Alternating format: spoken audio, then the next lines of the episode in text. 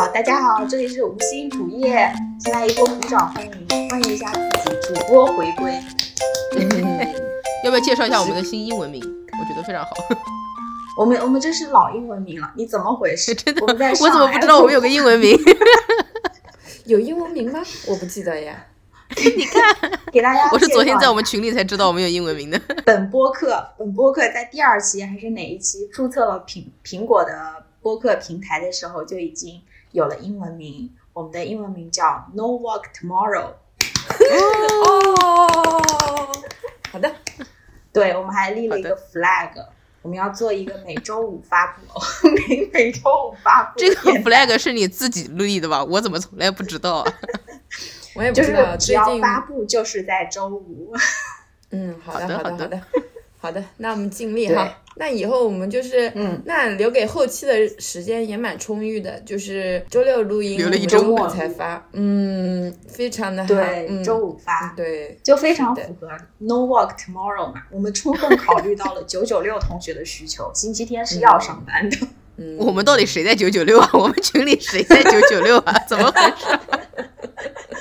好的，不重要。注意啊，网友，网友，我们的听众是不是裘总啊、范总啊？嗯，对对对，是的。终于，我也不知道隔了多久，迎来了第八期。我们今天的主题是给大家介绍一个未来会红的健身博主。大那家好，大家好，我们的嘉宾大家。好，大家好，大家好，是我吗？说的是我是吗？我自己就接了这句话了。我们新晋新晋未来会红的健身博主垮松大佬，先给大家 say 个 hi 吧，用一个健身 人士的语气给大家 say 个 hi，透露出你很 strong 这一点。没有没有，哎，我们之前前一期一一周五曾经一周五练的前健身没当成博主 马马马潇潇来给大家打个招呼。嗯，Hello，大家好，我是不当博主也健身的马潇潇。怎么大家今天说自己的口号都好没有的，好没有底气哦？因为就是 被一杠铃片压弯了腰啊，可能是。嗯，也真的没有见到很厉害的那种吧，所以也不太敢吹牛逼，会被网友们会被喷。教育。会被网友们指点。对，那我我们先把我们先把自我介绍做完。大家好，我是要隔在隔离，并且还要继续隔离一个多月的。然后在隔离期间，为了尽量不长胖，偶尔健一下身的大猫。我们今天还有一个缺席成员，我们要不要帮他介绍一下？缺席成员最近可能不知道他有没有在完成他的 OKR。对啊，我们今天不是应该聊 OKR 吗？为什么要聊健身？怎么回事啊？呃，大家没有 急死我听到这一段啊，我们继续聊健身。大家好，我是呃最近呃健身无氧上了头的垮送，然后我现在的小红书已经有五十八位粉丝了，感谢大家，感谢大家。哇哦，两位粉丝博主了。哎，请问垮松垮松大佬，你是你是从健身才开始定期的更新更新某书的，对吗？哦，我刚才还正好往前翻了一下，我原来那前面可能发的都是一些我阳台阳台种菜失败的视频，这可能就会 Q 掉遥远的我们未来计划的某一期，因为我所有的植物都死了。然后后来就从我开始，对，从我开始健身起，呃，就是前前面拍了几次，然后剪下来，我觉得有记录还蛮好的。后来就，呃，因为我一共也鉴于没有多少钱，就买了二十节课，后来又补了十节课，所以三十节课的话，我就拍了大概就是呃三十期，我现在只剪到了二十六。哇，你你三十哦，你剪发布了二十六期了是吗？发布了二十六，嗯，差不多发了二十六。期了。对，就是我每次去锻炼的时候，对每个视频都可以新增两个粉丝呢，平均一下。我觉得战没有，最近都没有人没有人关注我，我特别难过，我想给自己买粉了，但是好像小红书这一点做的不是很好，做一个产品我都急死了，找不到他们的推广，体验非哦，常差。他们有那个广告属的，你找我。他们有，但是他们他之前说给了我一次机会，说有一个什么视频，呃，就是他们可能随机发送了一些那个推广曝光的机会，然后我就点了选了其中一个视频，我说那就给这个就是推一点嘛，就是对比到抖音那大概就是给给这个放一点抖加，对吧？然后他当时说的应该是五百次展现，我完全没有在我的数据上看出来他有帮我推五百次展现，导致我根本不敢给某书呃充钱去做推广，因为我觉得他的这个推广机制做的好差。对不起，工作病犯了是吗？对，我觉得他做的不好。对，impression 不够，没打够。好，不聊工作啊。我我坚持在小红书上发，主要是因为我觉得小红书比较适合发这种稍微长一点的流水账式的记录，然后以及呃，在我更更弱鸡的时候，刚刚才在小红书上发，主要是因为一开始的时候感觉有一些呃小红薯们的留言非常的暖心，而且大家也相对来说有人会看一些。抖音上的视频都太短了，然后我发不了这种稍微长一点的东西，所以我还是在小红书上发。小红书上我觉得也没没多长啊，你每次发的大概。七分钟，我记得是不是五分钟？五分钟内，抖音上就是十五秒到三十秒啊！我我剪不成那样，我是个就是流水账式纪录片，就是刚刚刚够垮总把杠铃举起来，还没有放下。我每次健身要一个小时二十分钟左右，我实在是没有办法坚持十五秒。那你要不要跟大家分享一下？就是你从发布第一个视频到现在发了二十几个，然后收到的这个。网友的反馈有没有什么变化？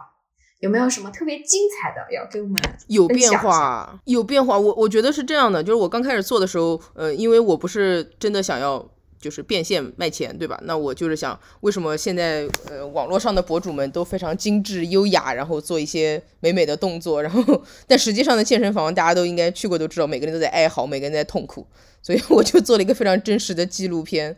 然后一开始的时候，我觉得大家的评论就非常的，就刚开始的时候，大家的评论都非常的鼓励性，都是加油，我也是练这个。然后什么，呃，我看看还有什么，我再给大家读两个，都特别搞笑。前两次全部都是加油啊，然后什么集美，我我也在练，你这个好棒啊，哈哈哈。然后都是这样。然后到最近几次就已经变成了，我不知道为什么最近几次是不是因为我的那个片儿比以前大一点了。然后大家就变成了啊，你动作不对，你的腰塌了，你的你的你的肩膀起来了，你的什么呃腿腿动了，然后这个这个那个那个就，why 感觉炸出了很多健身教练是吗？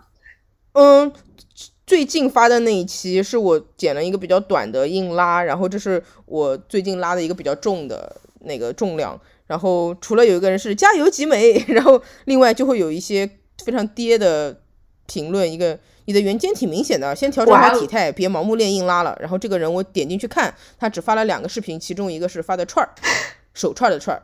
然后我也是不能理解。嗯，我想问一下，就是那些爹味很浓的评论啊，你点你有没有好奇点进去看一下这个人的性别啊？我看了，基本都是男的。然后不是跟你说他发的手串嘛，就是那种我想跟他说我的手串比你的还大呢。你下次也发好气哦。然后在他的视频上面说：“你这个串儿不行。”嗯，也有一些女的说的，也有一些女的说的。我我给你们看一下。嗯，但女女生，我觉得这个应该是女生啊，她说的口气就会不太一样。比如说这个写的，上次硬拉，另外一个硬拉的，就是那个人也发了很长很认真。他说的是：“你发的健身视频不经常，呃。”发你发的健身视频不经常，但会刷到你高位下拉时，不管宽距窄距都会耸肩。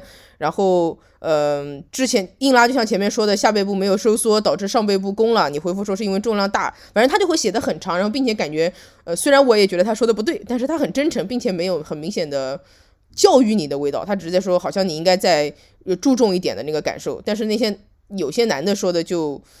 让人就让你觉得你非常的想怼回去，他非要说你不对，他是对，就同样的内容，他说说出话就能透出一些指点你的意味，说你到底是谁啊？就要指点。好为人师，对，就反正 whatever。然后后来我最近老刷到一个，因为我自己发，然后我就也容易点别人进去，就是拉刷到一个还比较胖胖，就是。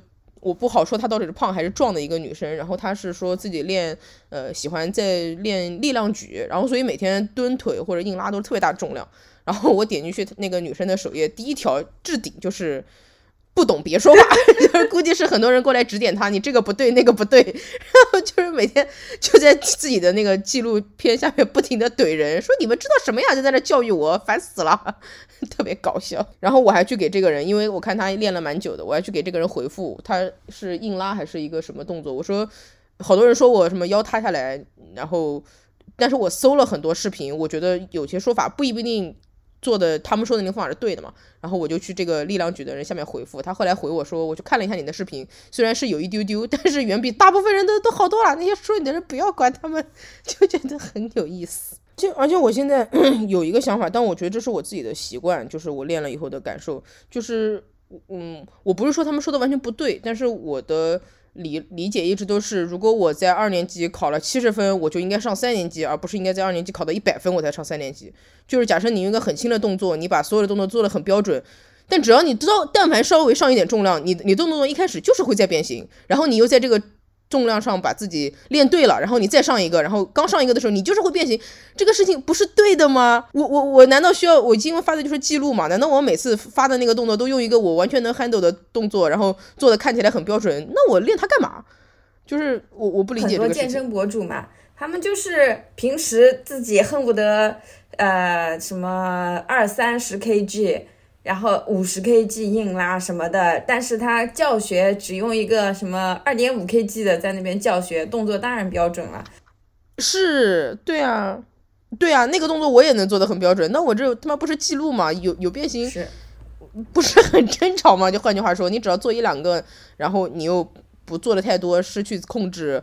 前两个有变形，我觉得其实很正常，是这样，我是那么想的。对，所以但我觉得发一些记录还对我自己来说觉得挺有意思。但是，嗯，反正大家都是做互联网的，我也知道这个并不是一个真的适合做博主的内容。就是暂时我还只是发在自娱自乐的部分里。叔叔，叔叔，如果一直上课，还会一直发打卡视频吗？一个好问题，就是我应该暂时想法是。不太想一直上课，因为毕竟有点贵，然后特别是冬天。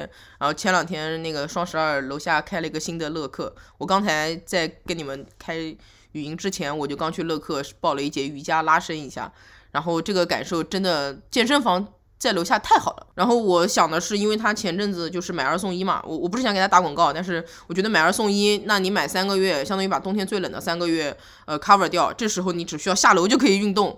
然后才六百多块钱，六百多块钱对我私教来说才值这两节课，所以我就想，我先买了那个三个月，然后准备自己练一练。如果遇到一些瓶颈啊或者什么，我再考虑要不要呃再报私教，或者私教和自己练混着来之类的。然后，所以我那边私教就还剩两节课了，马上就上完了。嗯，后面应该就拍一点别的吧，我现在还没想好。垮松大佬的私教课已经快结束了，要不要说一说你当初是怎么？就是开始决定去上私教课。嗯，我是这样的，因为我之前不是一直打拳嘛，然后我在想是，如果我真的还是想要去考黑带的话，我们这儿考黑带 要跑三公里，但是我跑不动。然后我当时呃试了一下我周边所有的私教课，我我是。我说，首先，呃，我并不是想要减肥，虽然我知道自己并不瘦，但是，呃，因为我也还挺灵活的，所以觉得没什么。主要是想提高运动表现，然后其次是可能还是需要最后，呃，能跑一点步，因为毕竟我考试需要跑步。然后还有就是我想要做一个引体向上。当然，到现在我的教练就是否决了我这个想法，他觉得我不行，因为我负重太大，而且我的肩膀根本就没有劲，我拉不起我自己，就是我挂在我挂在那吊着都不行，所以你就不要想把自己拉起来。但是你是你是这三十节课都是跟的这一个教练，对不对？没有换过，对？对，我先买了二十节，然后后来那时候觉得还行，可以再上一下，所以我就又买了十节。所以我买的过程中就不是那种，我经常在小红书上刷到有的人说，哦，教练推荐了我买五十节卡，我说你买五十节干什么啊？对对吧？教练对自己没有信心，只做一一锤子买卖。嗯，因为这个健身房是他自己的，然后他就比较能控制。但他如果是那种大健身房，就业绩压力会比较大嘛。而且我也说了，我每周我毕竟的核心的目的是为了打拳做服务的，所以我每周我还要去打两次拳。我不可能说一周来三次，一周来多少次，我肯定是最多来两次，甚至有什么别的事，我这个星期没去，就是因为我这星期打拳可能有考试。然后，那他也能理解。你是一周两节私教课，不是那种屁话教练。一周两节私教课吗？嗯，我周中一节，周末一节。我要下班去吗？周中的时候下班去，然后天不太冷的时候，我还可以骑车去或者骑车回来，半个小时嘛，就跟热身一样。现在天 太太冷了，我去有点不太行。听起来听起来就是又暴露了叔叔下班时间还挺早的。呃，六点出头吧。对。对，有没有想去的？其实我刚去的前两个星期，嗯，非常好。对我，我刚去的前两周，我都没有去打拳了。后来还被 教练，被打拳的教练吐槽，是因为我虽然一周只去两节，但是我每节每次练完以后，就是疼的特别厉害。啊，然后 我就觉得，我第一次练完核心，然后第三天去还是第二天去打拳，然后不是帮对方拿把嘛，黑带小姐姐打到我的把上，我就觉得我操，今天她手好重啊，好痛啊，手然后拿不敢去了，就是就真的很疼啊。因为你和你腹肌不是就就是在疼嘛，你本来你人也有点弯不了，然后对方的拳再打到你那个腹肌上，我操，疼的。你你你的你的打拳课你是人肉靶，然后带一个护具吗？打拳是两种啊，如果你是打靶，你就是拿着那种手靶，然后嗯，你靶是抱在胸前的，比如说拿它打你胸前的那个就是肚子上这个位置吧，啊，就其实几乎就是能打到你核心。如果勾拳不就打到你核心的位置嘛？然后他如果是实战的话，你你就不拿靶，那就是打你身上嘛。但一般来说不会把你揍死揍，毕竟都是都是都是同学。就就你之前说你去上打拳课是挨打的是吧？对我印象特别深，我第一次上的时候，那时候还在南京，然后在玄武应该是大家比较有名的、比较能打的一个道场了。然后我第一次去上课，因为你谁也不认识嘛，然后大家组队的时候，我就跟一个小哥组队，那个小哥应该上的也不太久。他当时第一拳打到我的靶上的时候，我的感受就是我操，火车来了，就是要往后退，真的很疼。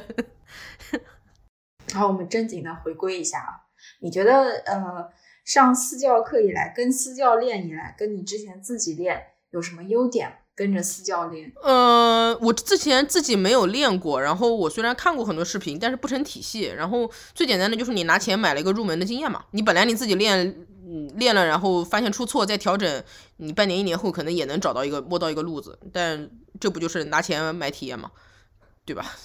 就是进进驻的节奏比较快，而且他在旁边，就像就像现之前教培行业，我觉得对于好学生来说，可能好的老师很重要。然后其实好学生怎么样都能学，大部分的教培的点其实是在督学啊，我这不一样的吗？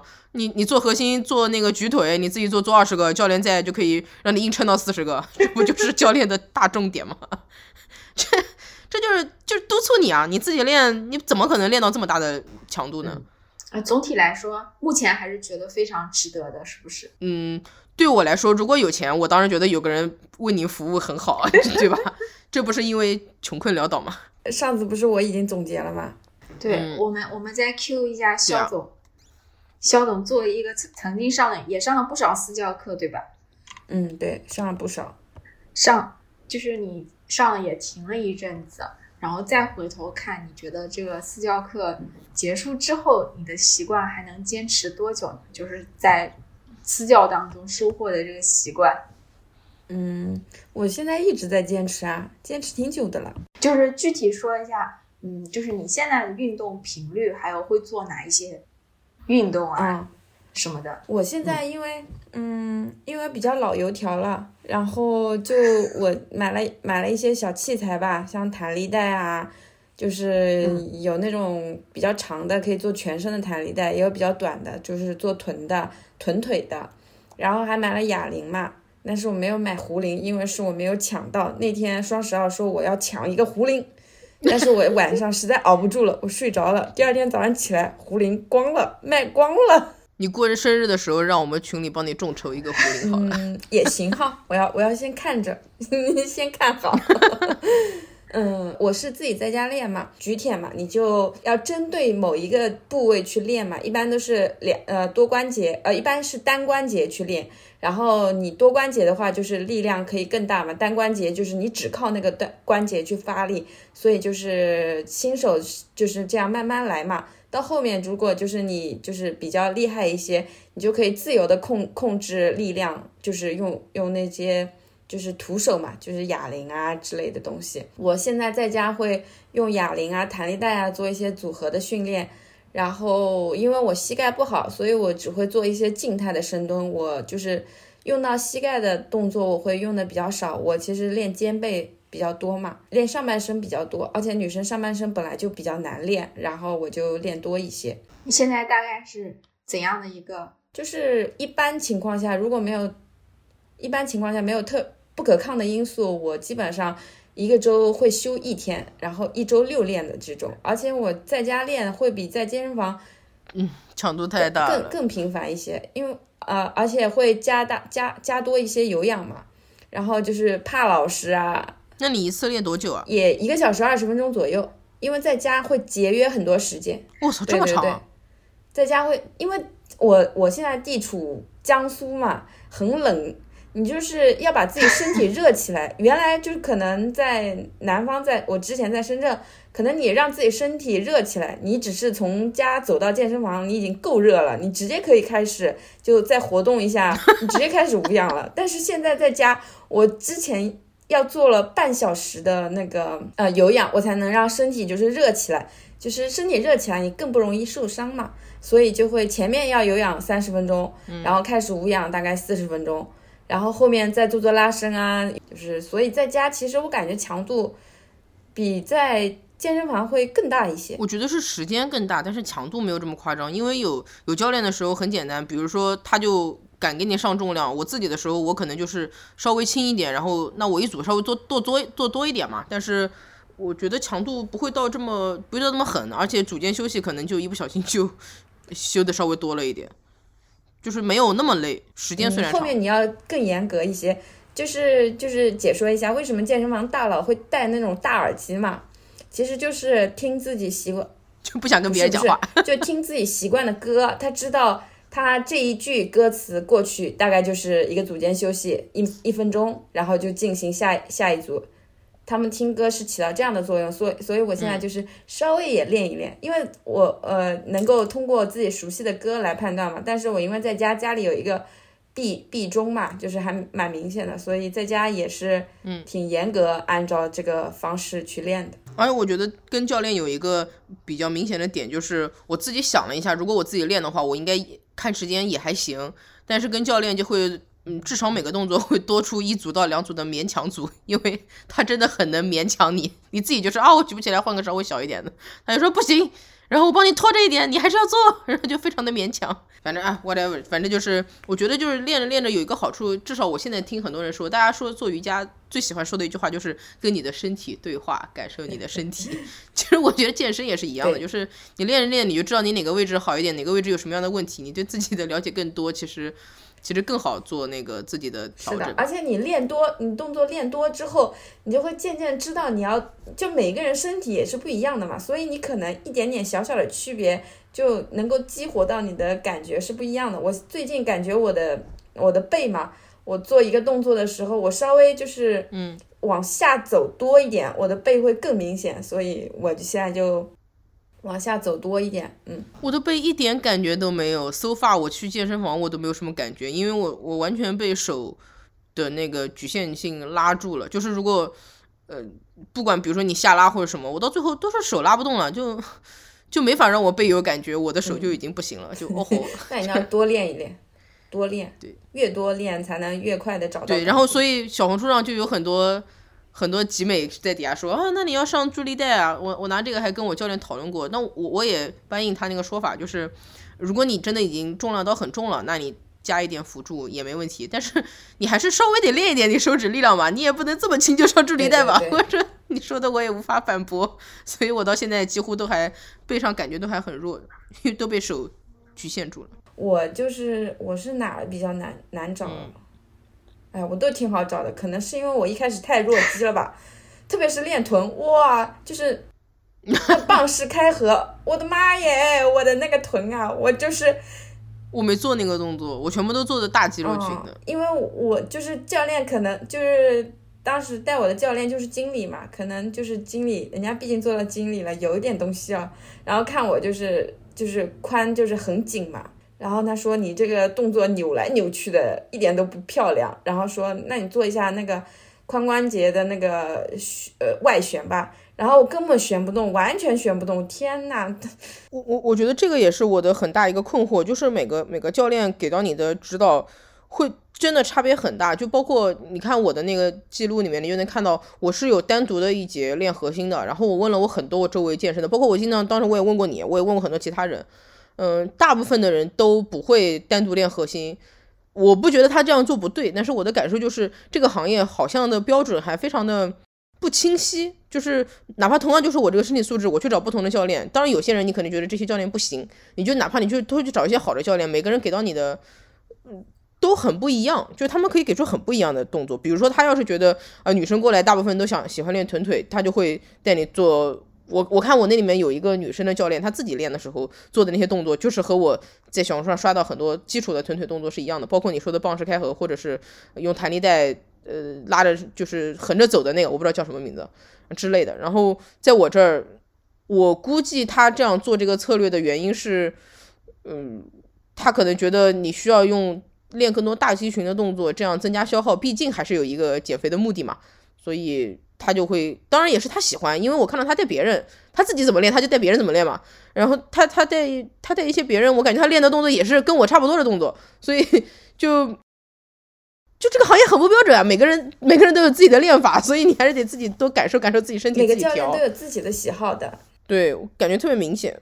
就是你说他对不对，他也有他的道理，但你说他是不是最好的，你也说不清楚。我我是觉得教练是一个陪伴的作用。然后你要把你的诉求告诉他，如果是一个比较优秀的教练，他应该会适当的调整调整那个他的那个对那个课课的计划。上海还有一种还有一个健身房，我不知道深圳有没有，上海这边还最近还蛮火的，火了一阵子了。它是那种包月的健身房，就是里面是有私教的，然后它也不大。如果你在它一个月大概是两千多块钱，两千六吧，也也不便宜。但是如果你想去，你就可以每天去，每天都有私教，他就是按月给你包。然后有的人也觉得不错，然后离我也不远，我当时也去体验过一次，然后当时我就非常的困惑，因为，呃，他一上来想就体验课嘛，然后他就带你练了一个肩膀后面一个很小的一束肌肉，我我不懂为什么我们第一节课要体验那个位置的，你你是在想什么？对对对，就是这个就是涉及到一些很专业的名词，什么二分化练习、三分化练习、四分化练习，其实我们大部分人从新手开始。就从二分化已经很不错了，就是分为上半身跟下半身。对啊，就像我们画画一样，你首先都没有大关系，你在那边抠细节干什么？啊对吧？就做任何事都是这样。对对对对，我觉得就是这个意思，就是这个意思，就是就是，对，就先找大关系，你先把大块的先练练好，然后你再去抠细节，不要一上来搞这乱七八糟。后来我就没去，他一个月两千多，我也不觉得便宜。是的，做的漂亮。主持人都快睡着了。主持人不喜欢这个话题，怎么回事？那这样这样不行啊！主持人说：“这两个嘉宾太自觉了，都不需要我。”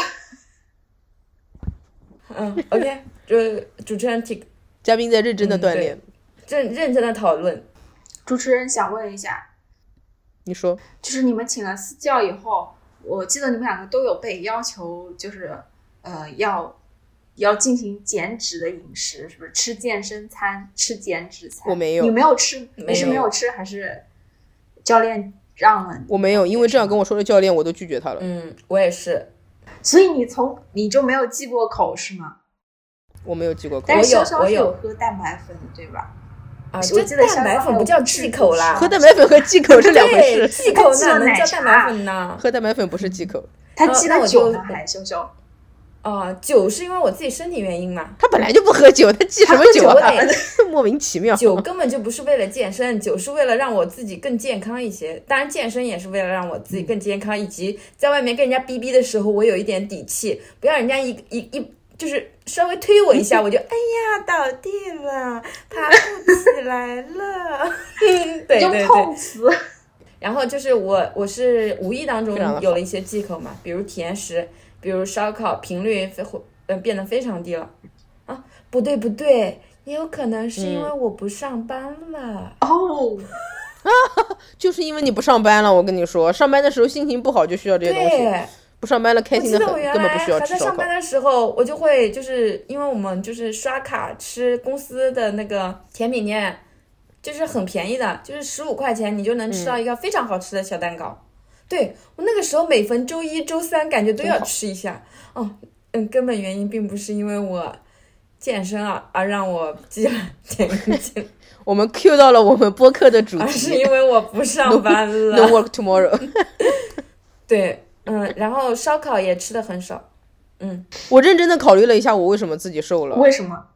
我觉得不是因为忌口，但是你想，如果我现在的运动频率是我星期一去打拳，星期三去打拳，星期四去健身房，那就意味着我这三天下班以后最多吃一点东西，我会吃一点东西，不然的话你去打拳或者去健身你就会头晕嘛。但是你吃不了特别多，因为你吃多了到时候你就会想吐。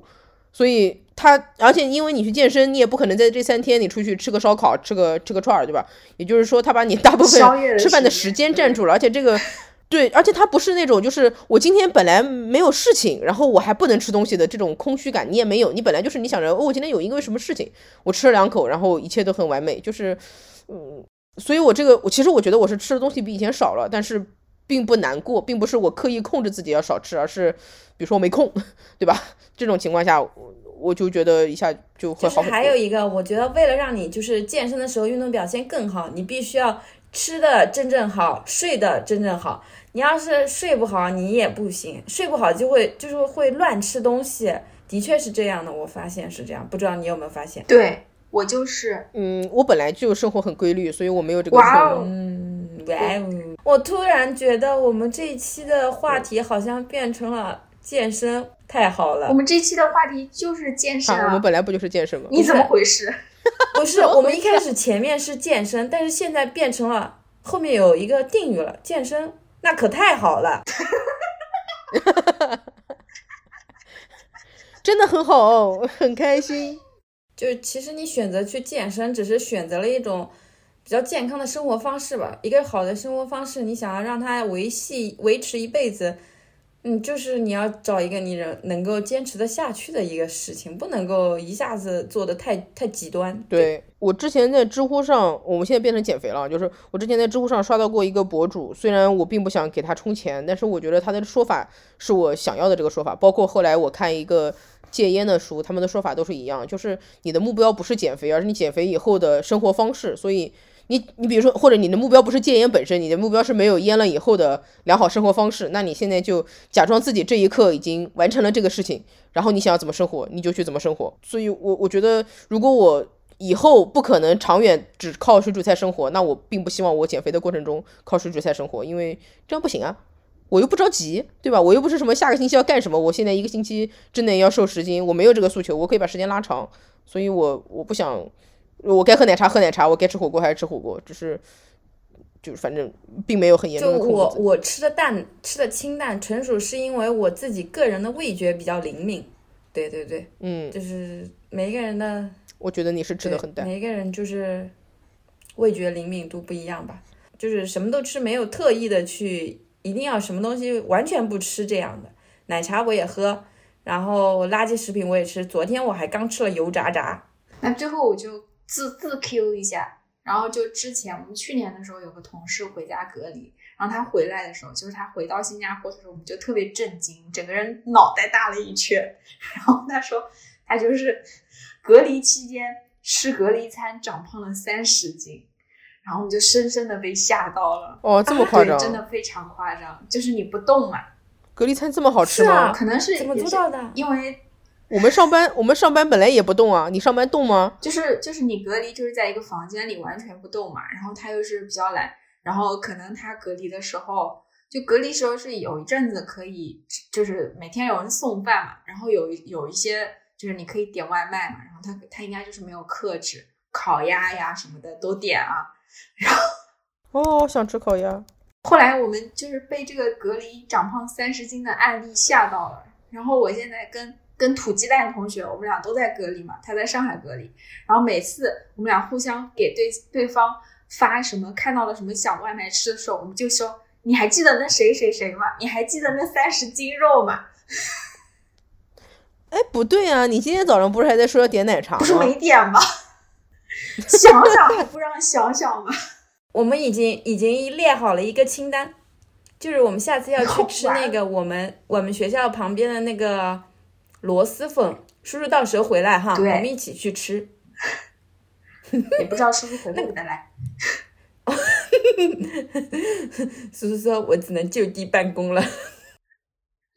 我我就地过年。我还想说一个点，就是就是好多人说隔离可以带一个瑜瑜伽垫，然后那个什么健身嘛。我特别想提醒一下大家，作为一个回国人士，你的行李真的很容易超重。如果你对自己的行李没有那么有信心，不要带瑜伽垫。啊，我觉得这个重点根本就你不健身是因为没有那个瑜伽垫吗？我 真的是就鬼 扯我。就是说有，有你看你今天看的那个囚徒健身 需要什么器材？什么都不需要。我们我们要安静静一下吗？吧。”啊，那个蛋白粉还没讲呢。哦，对哇，对，那请问请问马潇潇，你是怎么坚持喝蛋白粉的呢？有没有什么小小 tips？蛋白粉很好喝。嗯，的确吃糖会让人开心吧？是是有科学依据的，会有一些甜味剂吧？蛋白粉不是不含糖吗？